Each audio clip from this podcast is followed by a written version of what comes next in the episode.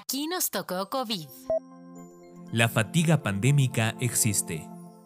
Incluso la OMS ya la nombra de este modo. ¿De qué se trata? ¿Cuáles son sus consecuencias y qué hacer si tienes fatiga pandémica? Hoy hablamos de este punto.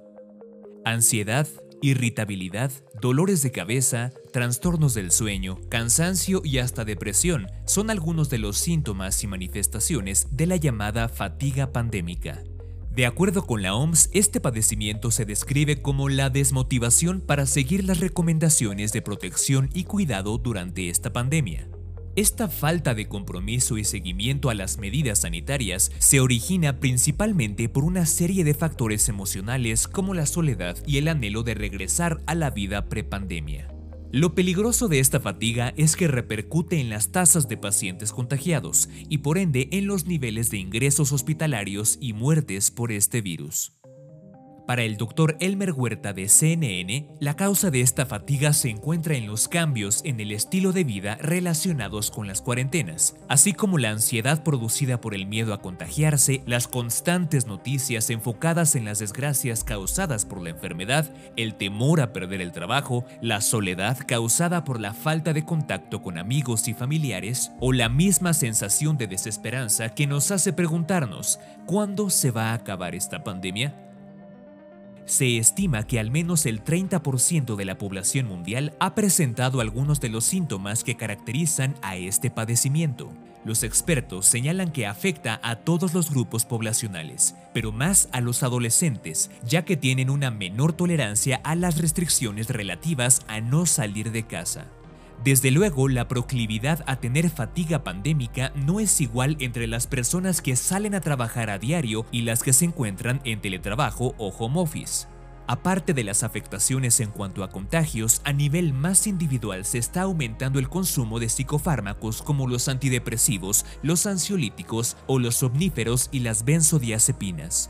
Estas medidas paliativas no hacen más que parchar el verdadero problema y a la larga pueden ocasionar problemas de motricidad y memoria, ya que se ha probado que el uso prolongado de benzodiazepinas puede producir daños en el sistema nervioso. Entonces, ¿qué puedes hacer si consideras que estás viviendo fatiga pandémica?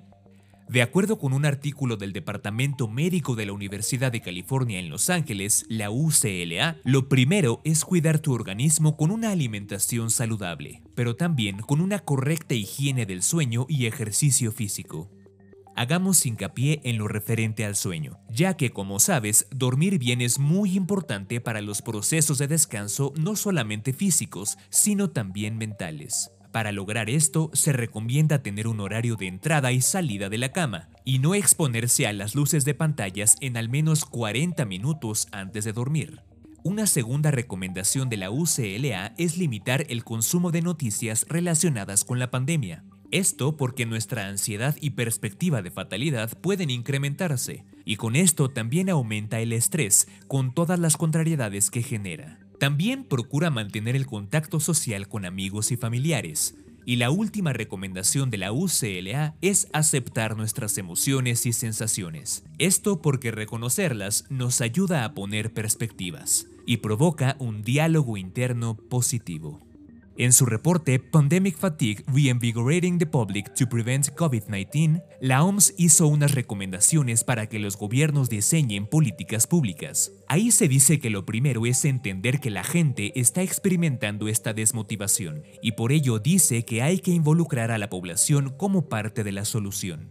La OMS también destaca que se debe permitir que las personas puedan hacer una vida lo más cercano a lo normal. Esto se lograría comunicando y diseñando estrategias específicas para que cada actividad se pueda retomar con las debidas precauciones. Por último, la OMS dice que hay que evitar el juicio de culpabilidad, ya que esto no ayuda en nada a la solución y al contrario, puede aumentar las sensaciones de ansiedad. El guion de este podcast fue escrito por Giovanni Mac, con información del Dr. Elmer Huerta de CNN, redaccionmedica.com y la Organización Mundial de la Salud. Yo soy Mike Santaolalla y mañana te esperamos nuevamente. Cuídate mucho y un abrazo.